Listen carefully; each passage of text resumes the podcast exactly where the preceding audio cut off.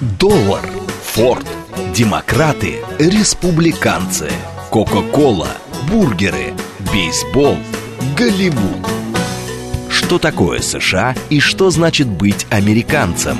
Как устроена жизнь в Америке? Чем отличаются их проблемы от наших?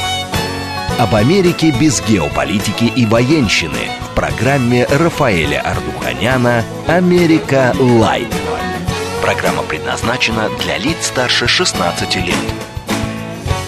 Добрый вечер, уважаемые радиослушатели. Радиостанция «Говорит Москва», передача «Америка Лайт». Меня зовут Рафаэль Ардуханян, автор ведущей этой передачи.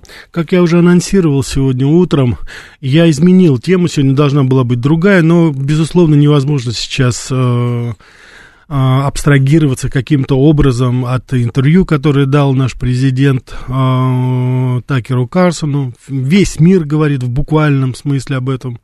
И, конечно же, требуется определенно, я думаю, что я и аналитика, еще это впереди будет. Но сейчас вот уже прошло достаточное время. Я утром говорил, что я не все интервью видел.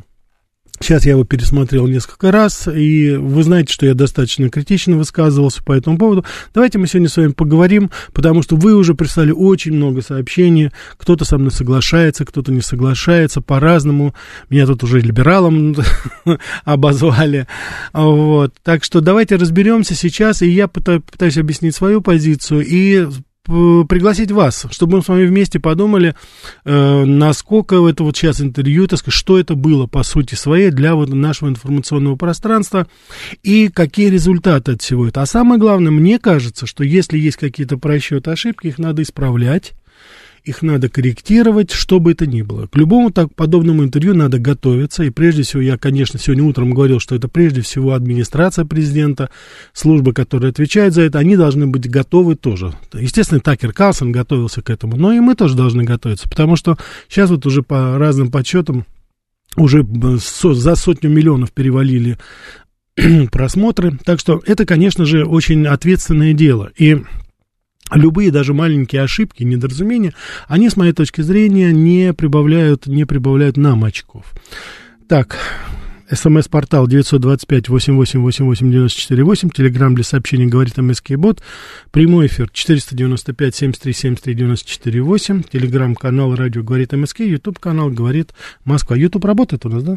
Да, так что присоединяйтесь, давайте с вами порассуждаем, а завтра у нас 14.00 Завтра мы с вами, э, как всегда, у нас будет такой музыкальный день. В, 2 часа мы с вами поговорим о замечательных американских исполнителях в стиле ритм-н-блюза, потому что 75 лет тому назад, в 1949 году, Билборд впервые, собственно говоря, и произнес это слово. И в, некоторые из вас присылали уже и запросы на Литтла Ричарда. Вот мы с вами завтра как раз и э, Барри Уайта, и а, Литл Ричарда и Арету Франклин. Послушаем это направление, поговорим об этом. И самое главное, насладимся хорошей музыкой. Но сегодня, сегодня у нас такой рабочий день, конечно. Нам нужно обязательно все-таки, я считаю, что нужно поговорить о том, что же это было за интервью и э, каким образом его, собственно говоря, вот оценить в этом смысле. Значит, безусловно, в целом, ни, ни в коей мере не ставит под сомнение, это позитивный, так сказать, результат этого, потому что самое главное, я вот проверял благосферу, мне кажется, это гораздо важнее даже просмотров. Дело в том, что с, на положительных откликов на выступление Путина в англоязычной, в американской особенно благосфере почти на 45% больше, чем отрицательных. Вот это, по-моему, показатель очень хороший. Это вот та самая аудитория, о которой мы с вами неоднократно говорили в наших передачах «Револьвер», частично в передачах «Америка Лайт», э, когда я говорил вот об этом молчаливом большинстве тех людях, которые, вот, так сказать, глубинка Америки. Я думаю, что в очень большой степени это именно они. Потому что если смотреть на вот этот либеральный э, так сказать, э, бомон, так называемый, информационный и медийный, то там, конечно же, ну, в захлеб просто уже, э, что называется, потеряли люди берега, начиная от полного, так сказать, неприятия того, что призыв не смотреть вообще это интервью, кончая тем, что надо объявить, в общем, сказать, Такера Кассона врагом народа.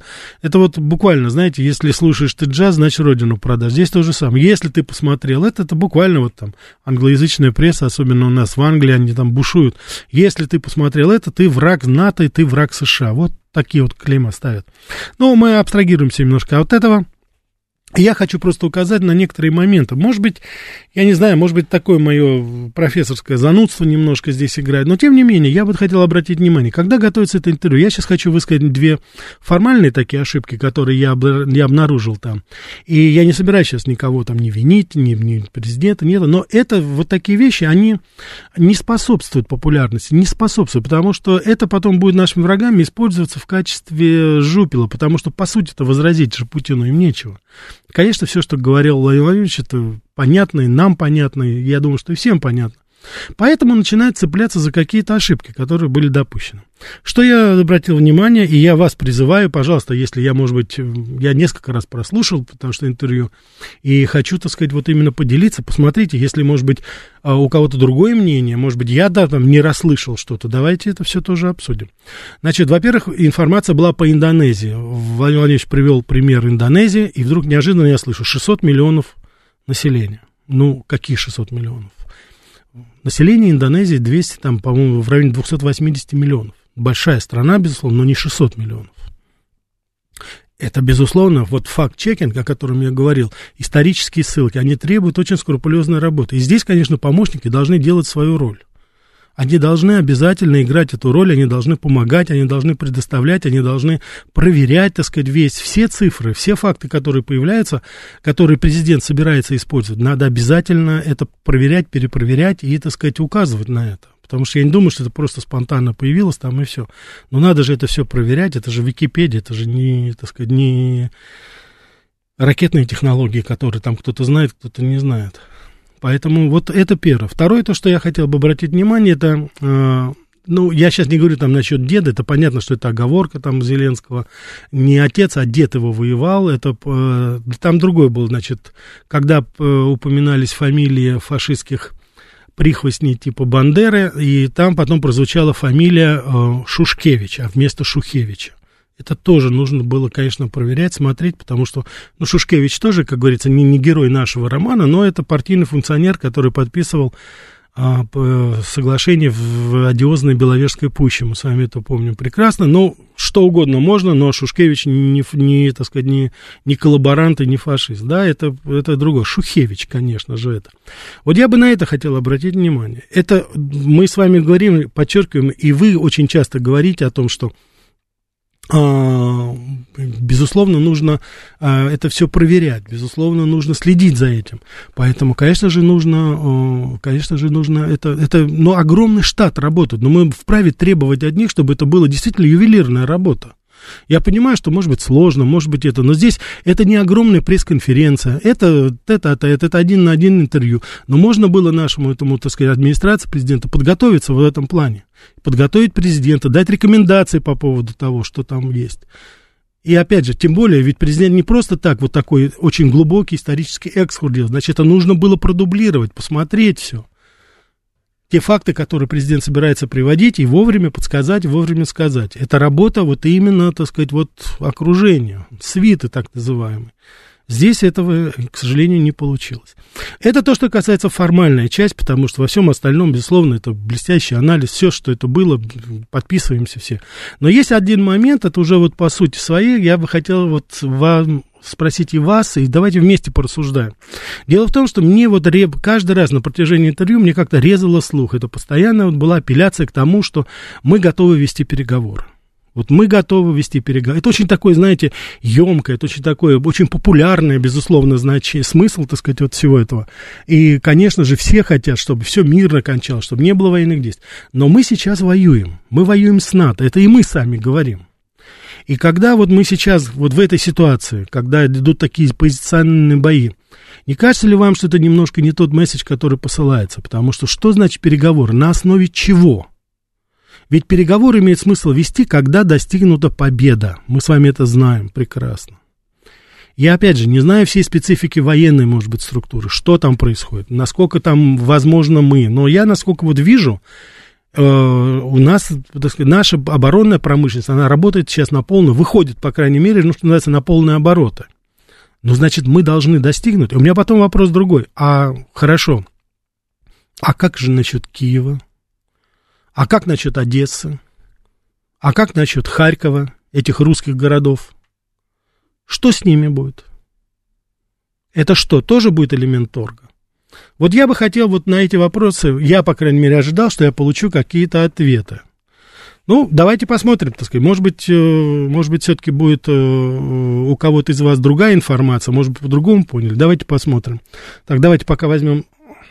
Да, да, слушаю вас. Здравствуйте, Рафаэль. Да. Я с вами полностью согласен.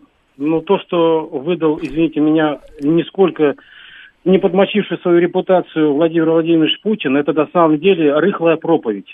Особенно, как вы правильно еще утром подметили, на, ненужной историчес... на ненужном историческом ракурсе, пусть даже с верифицированными копиями. Угу. Вы знаете, по сравнению с Майком Бомом, Бомом, который в России только узнал многие исторические факты в Соединенных Штатах Америки, в том числе, когда гражданской, во время гражданской войны в Атлантике и на Тихом океане нас охранял безвоз... их охранял безвозмездно от вторжения французов и британцев русский флот – на самом деле Такер Карлсон очень эрудированный, так называемый профессионал своего дела. И если ему нужны были бы исторические факты, а их, уверяю вас, после Великой Отечественной войны были перед, э, многие документы были, в том числе и по гражданской войне, по событиям революционных событий прошлого века столетней давности, были депортированы в Соединенные Штаты Америки, он бы всего это сам прекрасно знал. Да. Он на любую встречу подходил всегда подготовленными с сенаторами и с конгрессменами. По поводу переговоров я тоже с вами согласен. Видимо, Владимир Владимирович не понимает, что пока НАТО, Пентагон и Брюссель, и в том числе Вашингтон не сделают с ним то, что сделали с Милошевичем, с Каддафи и с Хусейном, они не, не успокоятся. Пока Конечно. мы их на место не поставим, никакой победы не будет, вы в этом праве. Особенно меня ударило по, по слуху, когда Путин говорит, что нас дурили, его в начале нулевых годов, та же Меркель, когда еще не была канцлером, не ставила его так называемым будущим руководителем России, хотя он уже был президентом, потому что он сказал, это не только не Горбачев, но даже не Ельцин. Вот. И э, на самом деле, когда они еще в, марте 22 года вели переговоры и надеялись после Минских соглашений, что кто-то что-то будет соблюдать, и наших десантников по команде того же Резника и Залужного под Киевом во время перемирия э, э, зверски убивали, и, наверное, десантники постились на то, что их пропустят без боя. Но это просто ухо режет, действительно, какие могут быть переговоры. Но действительно, у нас нет численного перевеса на фронте, и поэтому, когда наши войска топчутся, в том числе и у Северска, и у Купянска, который сходу взяли еще в прошлом году, но это о многом говорит. Поэтому тут много непонятного, во-первых. Ладно, но и тем более вы правы, я еще быстренько подчеркну, американцам наплевать не только на историю мира и других государств, которые, как правильно вы утром заметили, они даже не знают, где находится Украина, не то, что там Украина, а даже континент Евразия, им наплевать на свою историю в отличие от отдельных так называемых исторических событий, которые, естественно, им очень нравятся. Вай, спасибо. Есть другие просто звонки. Я понял вас, да. Спасибо, спасибо за, большое. да, спасибо вам, да. Да, вопросы, я еще раз говорю, что здесь возникают вопросы, потому что, ну, интервью это, безусловно, на весь мир, но и нас же тоже, так сказать, понимаете, нам же тоже нужно знать ответы на это. Куда мы идем? Вопрос ведь, ведь обратите внимание, Такер Карлсон, задав, он закончил, он действительно историк, и это действительно грамотно, один из самых эрудированных и грамотных людей. Я с ним встречался еще в CNN, э, когда он работал в CNN, вы не поверите. Он даже успел там короткое время в SNBC, то есть вот эти рупоры либеральной прессы, ну, правда, тогда они были не такие, так сказать, завернутые, были все-таки более-менее еще там более-менее объективные.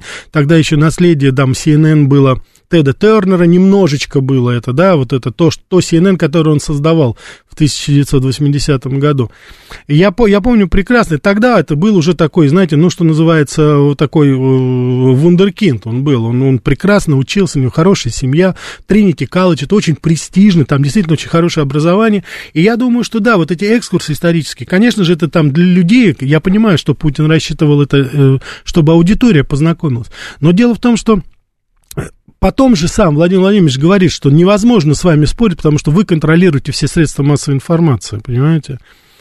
В данной ситуации, вот здесь, я говорю, что здесь определенное, так сказать, противоречие было. Это надо было немножко, может быть, в другом ракурсе. Я сейчас не хочу там советовать, там, делать вид, что я знаю больше, чем президент или там, допустим, окружение, неважно. Но в данной ситуации я вам говорю, что это не просто такое интервью, это надо было очень его хорошо подготовить и с материалом, который не только правдив, А, безусловно, все, что говорил президент, это правда. Но еще надо было делать поправку на ту аудиторию, потому что, ну, мы-то знаем, мы-то знаем с времен, мы знаем, кто крестил и когда крестили Русь. Мы знаем Переславскую Раду 1654 года. Мы знаем, почему Крым в 1954 году Хрущев отдал Украине в 300-летие, так сказать, какого там это. это. Это мы знаем. Но дело в том, что это же было рассчитано все-таки в очень большой степени на англоязычной аудитории. И там нужно было немножко, мне кажется, что надо было другие немножко инструменты задействовать. Потому что э, говорить о том, вот так сказать, о том, э, как восприняли, вот я просто вам хочу сказать, вот первое, что у меня было, я посмотрел а, а, отклики англоязычной прессы, они говорили, Путин хочет переговоров, Путин выдохся, наша компания, наша армия выдохлась, поэтому Путин призывает к переговорам. Вот понимаете, вот как отреагировали наше намерение мирным путем решать какие-то проблемы. Но это же надо делать поправку, потому что там же искаженное восприятие действительности. И мы это, кстати, мы же это говорим всегда. Мы подчеркиваем, мы говорим о том, что там люди воспринимают немножко по-другому это все. Их волнует, пойдем мы там или не пойдем, захватим мы Варшаву или не захватим Варшаву. Люди размышляют вот такими категориями. Значит, нужно тогда просто объяснять людям, ну, простите меня, пряники это хорошо, но надо и кнут иногда показывать. По крайней мере, информационный кнут. Так, давайте мы еще возьмем. Да, слушаю вас. Рафаэль, коротко, да. большую часть слышал, новое для себя выделил «Дело Гитлера живо». Такого еще не слышал. Серьезно, на мой взгляд. Хорошо, спасибо. да, спасибо вам, спасибо, да. глубокому сожалению, Владимир Владимирович прав, да. Да, слушаю вас. Здравствуйте, да, Алексей, да. Москва. Да, пожалуйста, Алексей. А, хотел немножко с вами э, поспорить. Почему? Значит, дело в том, что э, э, как вот э, были многие комментарии перед этим интервью, и говорили, что больше всего, значит, э, на Западе вот э, западная элита боится того, что Путин как раз скажет, что мы готовы на переговоры, что он готов на переговоры, и что э, вот эта вся продолжающаяся война это только результат, значит, э, западных э, и ж, хотелок и желания Запада, а не то, что они вынуждены с нами воевать. И вот этого они боялись. Возможно, именно поэтому Путин э, здесь и как раз говорил. А переговоры могут вестись любые. Он же не сказал, какие переговоры. Возможно, переговоры, и э, речь шла о том, что, значит, возможно, переговоры о разделе Украины. Он же сказал, вы ищите варианты такие, чтобы нас это удовлетворило. Вы понимаете, в чем дело? Я понимаю, вот вы мне скажите, я понял, Алексей. неоднократно. Да, вот вы мне, нет, кстати, это понятно, и здесь к этому вопросов нет. Здесь, безусловно, президент очень хорошо это все перевел в русло. Вы мне скажите одну такую вещь. Вот мы говорим каждый раз, риторика президента, она действительно выдержанная, она всегда. Скажите, это соотносится вот с вашим пониманием реальности, когда они говорят, надо физически уничтожить э, президента нашего, надо расчленить Россию уничтожить, Россия на коле. Вот эта риторика официальных лиц там, понимаете, идет. Смотрите. Мы, том, мы что, мы на это должны сейчас... отвечать переговорами, что ли? Значит, смотрите, дело в том, что, значит, э, мы, насколько я понимаю, э, не хотим э, превращать остальные города, которые к нам должны отойти, значит, в руины. Поэтому, возможно, и медленное продвижение, поэтому, возможно, и, значит, не спеша вот это все идет, значит, именно потому, что, значит, э, нужно именно, так сказать... Э... Вы меня простите, пожалуйста, но Авдеевка уже фактически, насколько вот я могу судить, опять же, я там не был, я не могу, но вот то, что говорят, его уже города не существует. А укрепрайон там держится Понятно. уже бог знает сколько. Понимаете, в чем дело? Да, да. И оттуда, оттуда том, происходит поймите, убийство вот, э, все. Можно же контролировать этот процесс, правильно? То есть можно, э, что называется, перемалывать, так сказать, и ждать реакцию. Э, потому что э, очень много, сейчас вот появились уже, так сказать, о том, что венгры захотели свою территорию, Польша захотела свою территорию, там Молдова. То есть мы должны зависеть, мы, мы, должны, мы должны зависеть от мнения Румынии, Венгрии, так получается? Мы не должны. А мы, как? Э, дело в том, что нам целиком вся Украина реально нафиг не нужна. Так я не говорю сейчас. Слишком большой Послушайте. объем, так сказать. Да, но Алексей, послушайте меня, нет, нет, нет, послушайте, я же да. сказал, вы же слышали, да, Одесса, Харьков, Киев. Я, я сказал да, совершенно да. конкретно. Я даже Львов не упомянул. Понимаете, в чем дело? Я сейчас говорю об этих, ну, в принципе, таких простых вещах. Ну, простых как? Я понимаю, Конечно же, не я простых. Понимаю вас, но превращать в, э, вот эти все города в руины очень не хочется. А не надо их превращать, Нет. они не укреплены. Это не, там нет такого укрепрайона. Речь идет о том... Сказать, Мариуполь тоже был не укреплен, но, так сказать, половину Мариуполя снесли, или треть там Мариуполя снесли. Значит, и это при том, что тогда только начало было. Сейчас э, у них больше хорошо, опыта я больше понял. сказать, возможности цепляться ну, и так хорошо. далее. Он же сам сказал, что это гражданская война. И практически э, и с той стороны русские, и с этой стороны никто сдаваться не хочет. И поэтому здесь только вынудить вынудить отказаться от помощи. Алексей, я бы с вами согласился. Спасибо. Извините, просто есть другие звонки. Дело в том, что я с вами согласился бы, если бы, если бы не было Донецка, если бы не было Лисичанска, вот если бы этого бы не было, если бы гражданские, наши простые люди, наши с вами земляки, русские люди не гибли, я бы, может быть, не был так сейчас пассионарен и не говорил бы об этом. Понимаете, а я не могу так спокойно говорить, ну, там, мы хотим города сохранить. Да, наверное, это важно. Но, наверное, люди-то важнее. Да, пожалуйста, слушаю вас. Добрый вечер, Рафаэль Сергей Алексеевич. Да, Сергей Алексеевич, добрый вечер. Такой вопрос. Надолго ли хватит, на ваш взгляд, информационного воздействия этого интервью на международной арене? И видите ли вы четкие цели этого интервью? Спасибо. Спасибо, Сергей Алексеевич. Значит, очень хороший вопрос. Дело в том, что это, это интервью не должно остаться. Это должна быть комплексная работа, которую должны вести, опять же, окружение нашего президента. Мы должны привлекать. Такер Калсон это не... Хуже всего, если он окажется единственным человеком. Мы должны расширять нашу сферу наших, как говорится, интересов. Я думаю, что назрело, э, так сказать, время для очень хорошего интервью, такого широкого интервью испаноязычному популярному какому-то журналисту. Я знаю их имена, ну, так сказать, что я буду сейчас навязывать, да? Это первое. Второе, я думаю, что нужно как раз, так сказать, дать интервью еще, так сказать, вот из Тихоокеанского региона. Я думаю, что из Индонезии нужно ведущему журналисту тоже дать отдельное интервью. То есть мы должны идти туда. Безусловно, в Латинской Америке мы должны, с Бразилией, наверное, поработать, португальский язык. Мы должны этот сегмент тоже захватить. Не только Такер Калсон, не только. У нас сейчас хорошая витрина, хорошая реклама прошла. Давайте развивать наш успех, потому что, вне всякого сомнения, интервью э, Владимира Владимировича Путина это успех, безусловно, информационный успех. Здесь никто не спорит с этим. Я просто хочу сказать, что это должна быть системная работа. Системная работа должна осуществляться профессионалами. И мы не должны сейчас, так сказать, стонать, там, переживать, что там Кристиана Манпур, эта русофобка не возьмет интервью. Они нам не нужны. Мы должны идти туда, где нас ждут, где нас понимают и где нас услышат. Вот мы должны, я думаю, это сделать. Я думаю, что нужно э, в, в южноафриканской, может быть, э, в ЮАР, вот там, может быть, тоже дать интервью, тоже, так сказать, чтобы быть. То есть это должна быть такая, знаете, система, это комплекс должен быть таких вот интервью, который охватит действительно весь мир. Это политтехнология, я не думаю, что она какая-то сложная. И если э, я убежден, что нужно именно так. И вы, Сергей Алексеевич, вы совершенно справедливо сказали, если это будет такой глаз вопиющего в пустыне, даже в хорошем смысле этого слова, это будет ошибка колоссальная. Тогда все будут говорить, только Такер Карсон, он, а его уже клеймят, его уже там санкции хотят накладывать, Евросоюз, его уже там чуть ли в Америку не хотят пускать. Поэтому, конечно же, мы должны с вами прекрасно понимать, что наши противники будут использовать сейчас наше достижения против нас. Скажут, это только единичный случай. Нет, это не должно быть единичным случаем. Да, может быть, будет не такой охват аудитории, но мы, по крайней мере, попадем в ту нишу, которая сейчас полностью под контролем англосаксов. Мы должны идти в испаноязычные СМИ, мы должны идти в Бразилию, мы должны говорить с Индонезией, мы должны, ну, Китай это безусловно, тут даже и говорить не о чем, да.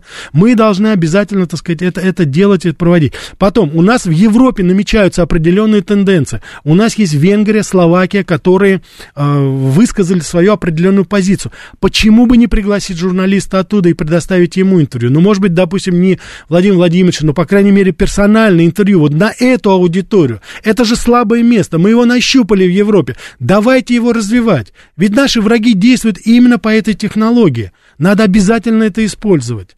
И я, когда вот вижу такие, ну, с моей точки зрения, достаточно несложные вещи, но они не используются, я, так сказать, не могу просто так вот, понимаете, проходить, и я должен это высказать. Может быть, даже, я не знаю, вопреки общему мнению, потому что вот я уже вам говорил, мне тут прилетает, что я уже либералом стал, я уже там не это, вот, уже меня критикуют те самые люди, которые раньше, так сказать, мне писали комплименты, но это, поверьте, это только из-за того, что я хочу, чтобы это было лучше, я хочу, чтобы это было более полезнее для нашей Родины. И только об этом я сейчас думаю. Да, слушаю вас. Добрый вечер. Да, добрый вечер. Э, меня Алексей зовут. Э, смотрите, я на самом деле тоже, ну, частично послушал, полностью не слушал. Вот мысль, наверное, такая. Э, вообще полностью интервью ни в России, ни там, как мне кажется, слушать никто не будет. Два часа – это чересчур.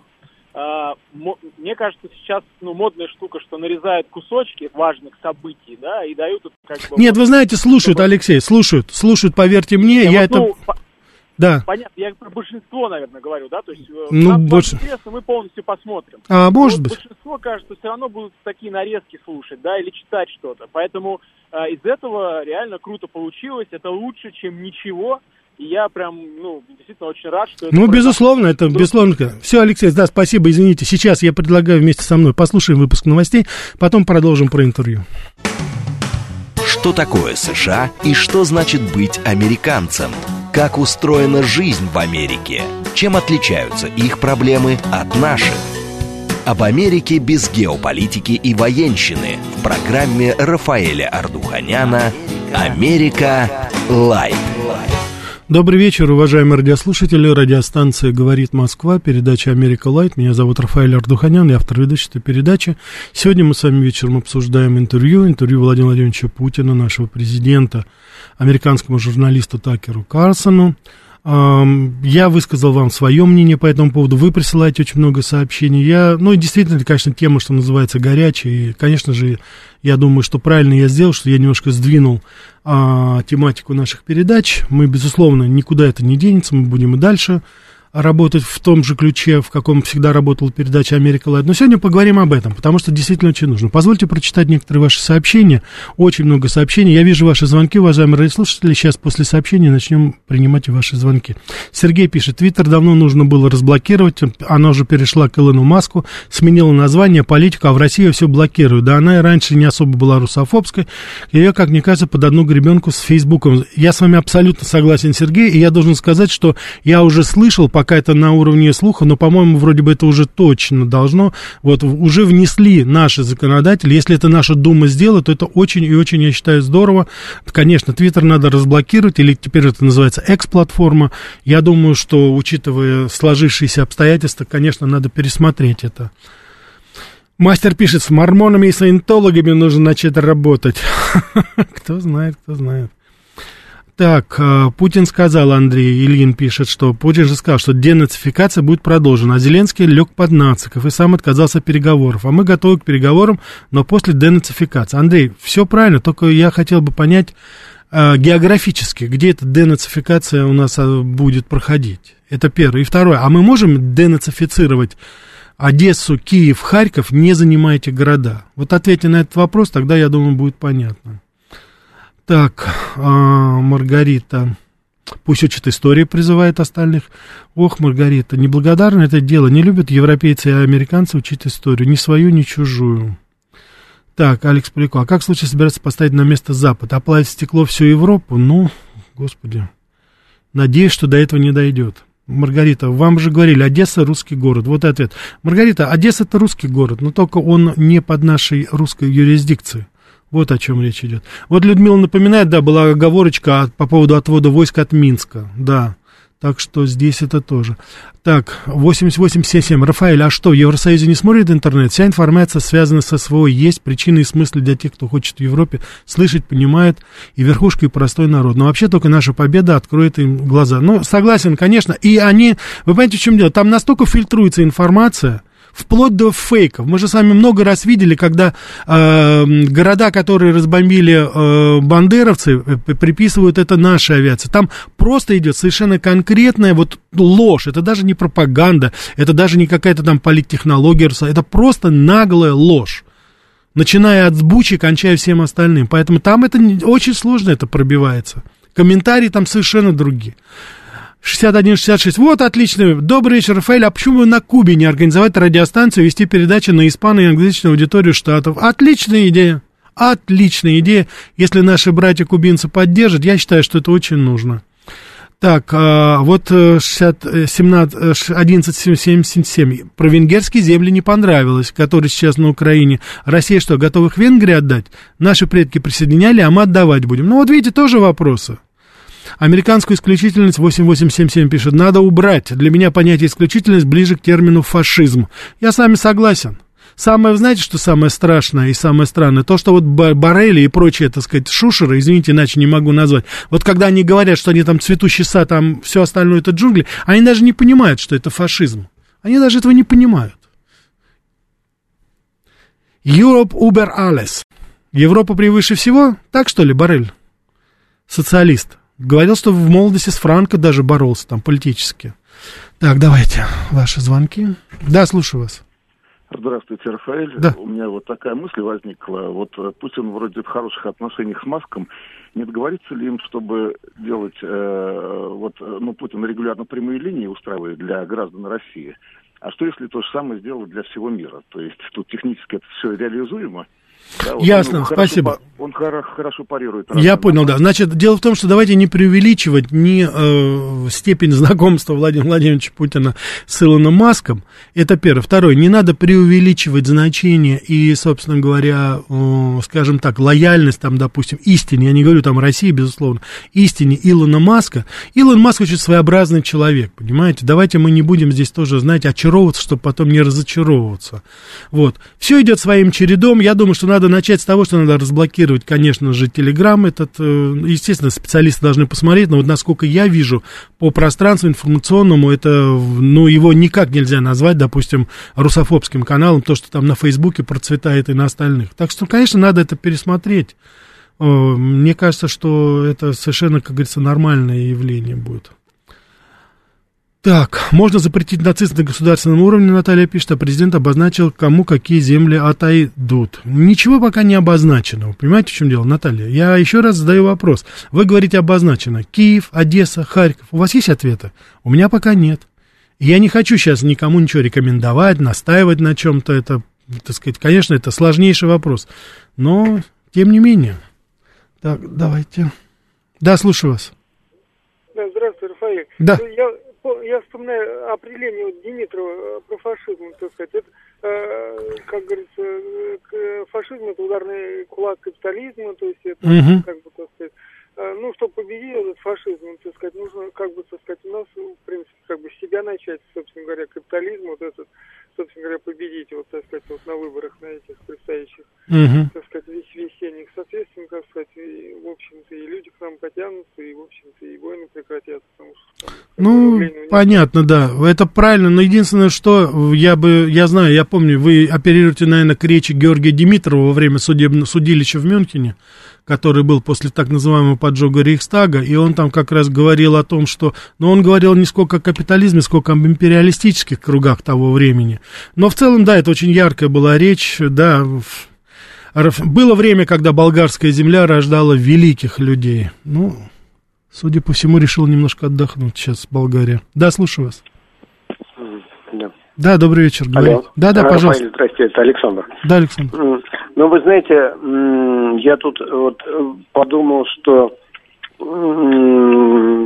это все-таки вот это вот э, договоренности с новым правительством США, они будут в результате только под конец года, если они будут. И в результате это, конечно, мы продвинемся еще далеко и ну, действительно, э, до Одессы мы никак не продвинемся. Ну, ну, я понял. Давайте, единственное, что давайте не будем загадывать, продвинемся. Я не хочу сейчас спекулировать меньше всего, потому что я уже знаю, что если я сейчас начну говорить на эту тему, мне прилетит, что я диванный эксперт. Я говорю одном, я не отрицаю, так сказать, что я диванный эксперт, и ни в коей мере я, так сказать, не хочу там военные аспекты обсуждать. Вот. Единственное, что я задаю вопросы. И еще есть один момент. Знаете, иногда, иногда надо и диванных экспер, экспертов слушать. Вот Савелий Михайлович пишет, Рафаэль, здравствуйте, люди интересуются, есть ли у вас телеграм-канал? Ну, конечно, есть. Телеграм-канал так и называется, Америка Light. Только Америка по-русски, Light по-латински, ну, по-английски. Там я выкладываю материалы, которые не попадают в эфир, это я даю когда другим ресурсам интервью и прочее, прочее. Это исключительно вот э, а про Америку, что происходит в Америке. Я там публикую материалы, которые, как правило, это эксклюзивные материалы, так что я вас приглашаю, пожалуйста. А ВКонтакте моя страничка Рафаэль Ардуханян, заходите, там тоже я частично тоже публикую, так что, пожалуйста, это исключительно такой, знаете, деловой деловые ресурсы, где я просто делюсь своими э, материалами, которые не попали вот в эфир. Так что вот так. Да, слушаю вас. Здравствуйте, Рафаэль Ростислав. Да, Ростислав. Хотел я только завтра обрадовать редакцию, что вот думаю завершить карьеру слушателя. Так. Как там у Джона Лекаре в одном романе вид на заснеженную Москву сменил на бесснежную Рю Сен-Симон во французской столице. Так. Ну, хоть слушателях смеялись, должна быть. А по Карсону, вы знаете, вот сами кадры Карсона в Москве, это снято как-то из-под тяжка, вот как служебная съемка. Вы обратили внимание? И еще, я вот вспомнил в британской комедии «Красный монарх», там интервью Сталина американской журналистки, там ведь актер Дэвид Суше Лаврентий Берию играл. И вот ей тоже было на проблемы россиян наплевать. Вот в комедии видно, как это обыгрывается. Вот. А спросить я вопрос про Трампа у вас хотел спросить. А разве первая жена Трампа в 22-м погибла при несчастном случае, когда и заинтересовались ею ФБР, как она из Чехословакии за него замуж вышла?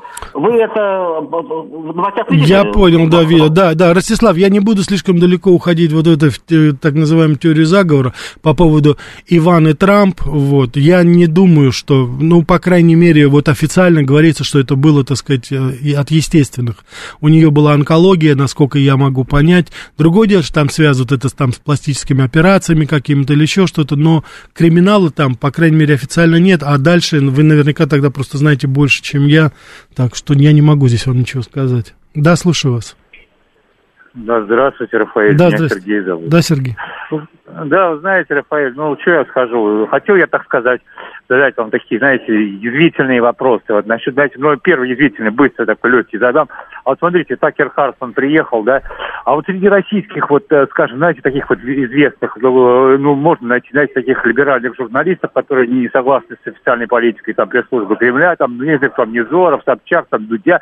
Вот кого бы вы выбрали, если бы, просто, вот, скажите, если сказали, вот, они бы там нашли, сказали, пусть поговорит с Байденом. То есть можно, эти, первый вопрос легкий такой, да. И вот смотрите, я, ладно, не буду отвечать, все-таки я посмотрел, Владимир Владимирович, он действительно важную, важную тему сказал. Ребята, говорит, давайте я предлагаю некие нижние переговоры. Раз он сказал А, вот понимаете, все мы ждем тогда слова Б от него. Ну пусть скажет одним предложением это не мы, это не мы прервали нашего радиослушателя, это что-то там у него произошло.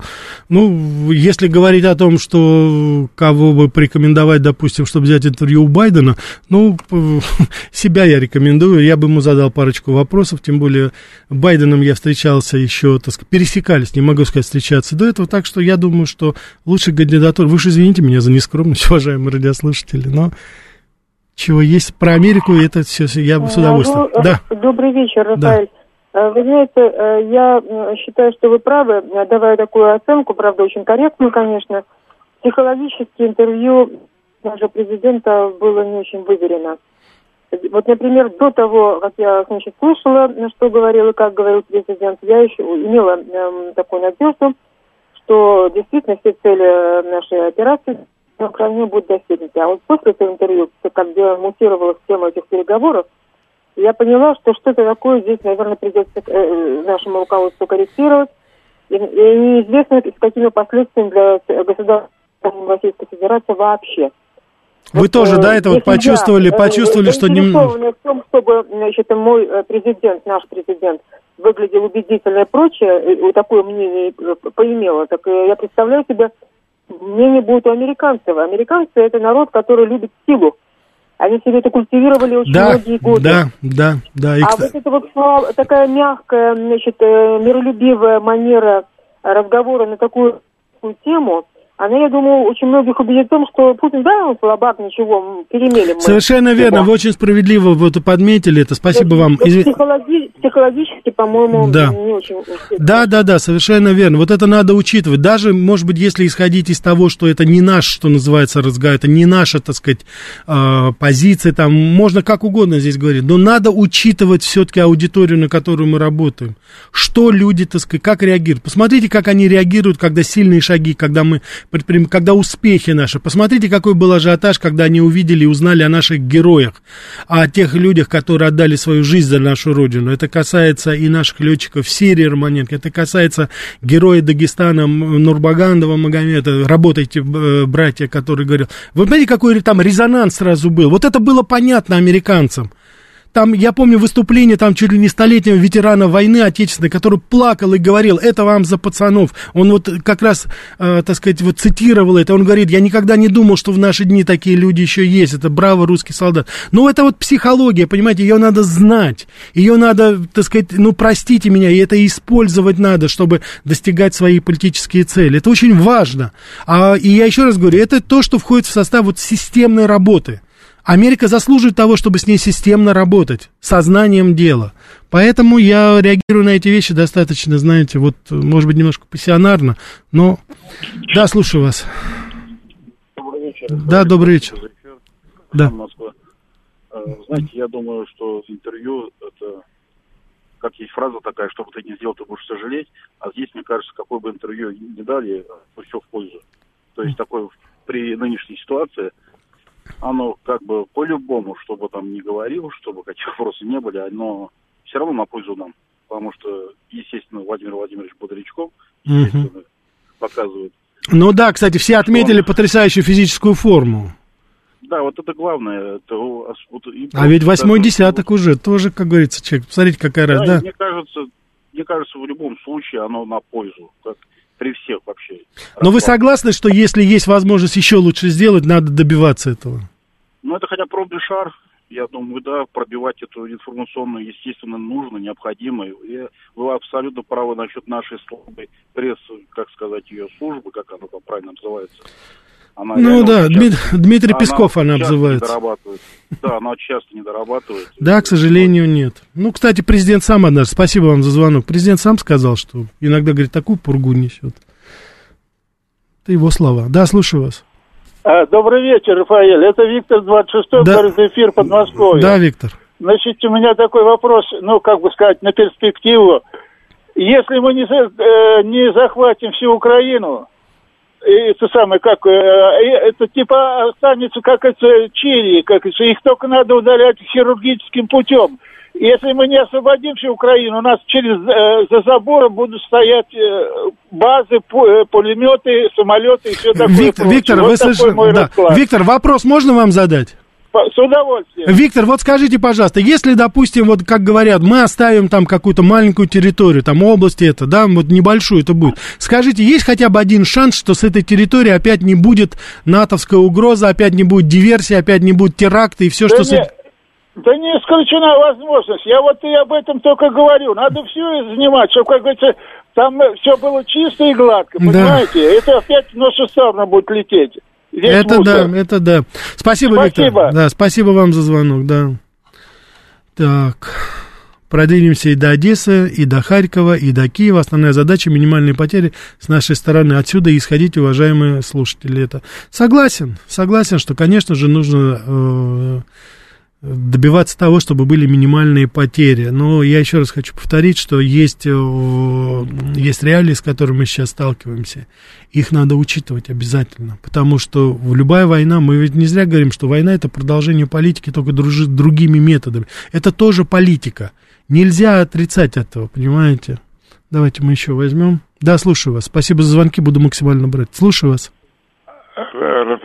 Вечер, это Гурген. Гурген, добрый а, вечер. Видите я, с вашего позволения, пару слов о денацификации. Да, Гурген, только у Мне нас кажется, очень что... много звонков, пожалуйста, да, постарайтесь. Да, конечно. Да. Демилитаризация, в принципе, это решабельная задача в достаточно непродолжительный промежуток времени. Так. Но обратите внимание, 30 лет росшая, как минимум, я подчеркиваю, 30 лет, а, так сказать, нацификация в обратном а, нуждается, как мне кажется, в не меньшем количестве лет и колоссальном количестве усилий. Я один раз был а, в восхищении, когда передавали о главарях нацистских группировок как их уничтожали, если, может быть, вы помните, это еще самое начало а, специальной военной операции, когда были названы эти люди – и были показаны их атрибутика и все.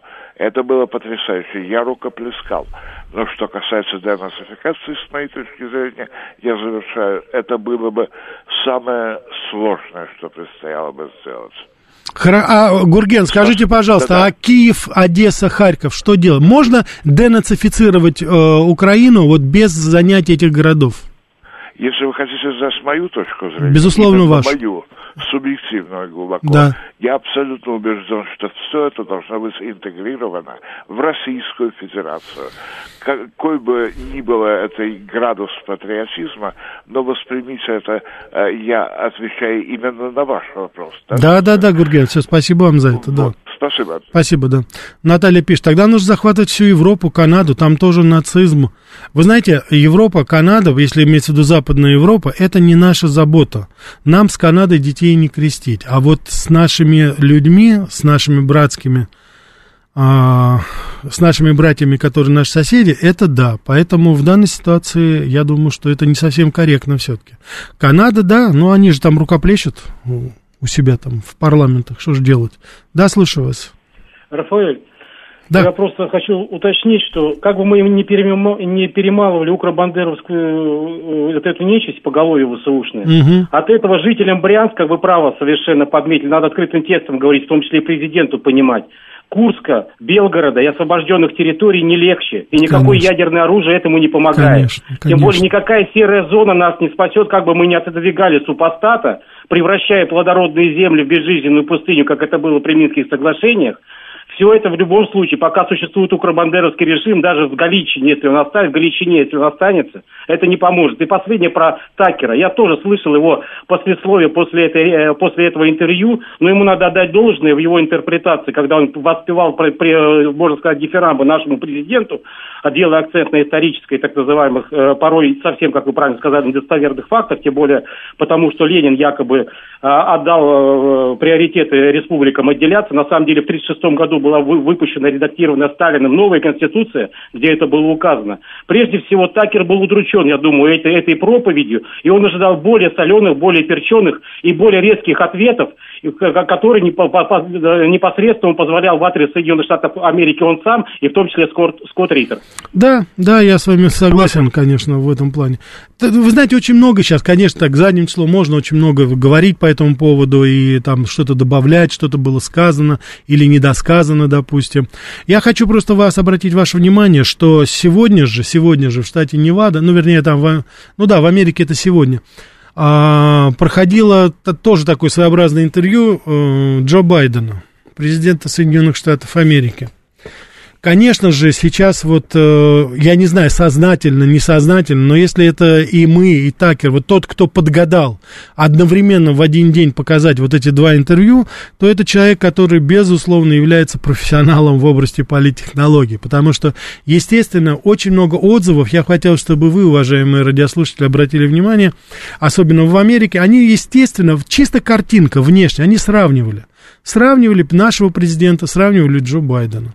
Ну, над больными людьми смеяться грешно, конечно, но когда от этих людей зависит столько, много, когда от э, Байдена зависит э, того, сколько наших братьев погибнут, вот из-за этих его, так сказать, подачек, бюджетов и прочего, что они там посылают в Бандеровскую Украину, а, на Украину туда, то это, конечно же, мы должны об этом говорить. Что человек абсолютно, если говорить о Байдене, это просто невменяемый человек.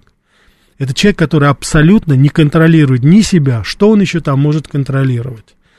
Я сейчас не хочу там проводить параллели, потому что он настолько уже там заговорился, он такие вещи там уже говорил, там журналисты просто хватались за голову, уже не знали, что думать, что сказать об, по этому поводу, но это, конечно, было просто какое-то, знаете, это безумие, самое натуральное. Поэтому на фоне вот этой политической реалии, которую я сейчас вам рассказал в Америке, конечно же, к нашим к нашим действиям, к нашему руководителю повышенное внимание. И я очень хочу, от всей души хочу, чтобы это понимало и окружение Путина, которое готовится к таким вещам. Потому что сейчас действительно весь мир смотрит на, так сказать, того, на то, что мы делаем и как мы делаем. Поэтому наши поступки должны быть выверены, безусловно. Мы, безусловно, должны действовать в рамках нашего законодательства, закона. Но, тем не менее, давайте мы не будем забывать. И, кстати, президент это очень и очень хорошо подчеркнул что все, что делается, это делается в интересах России и в интересах российского народа. И вот я бы очень хотел, чтобы приоритетом вот в этом понимании политики и для нашего президента, и для всех, а я не сомневаюсь нисколько в искренности нашего президента, были прежде всего, прежде всего, это жизни русских людей и судьба наших исторических земель. Я понимаю все сложности, готов принять любые, как говорится, там объяснения нас, как мы движемся, кого мы, все это понятно. Но я еще раз хочу повторить, что никто нас не освобождает от этой ответственности за нашу страну и за наш народ, и за жизни людей. Уважаемые родители, спасибо вам большое. За, сбрасываю, как говорится, ваши звонки. Извините. Завтра в 14.00 Ритм Блюз. Попытаемся с вами, все-таки попытаемся с вами немножечко отдохнуть и отвлечься от всего этого. Всего вам самого доброго. До завтра.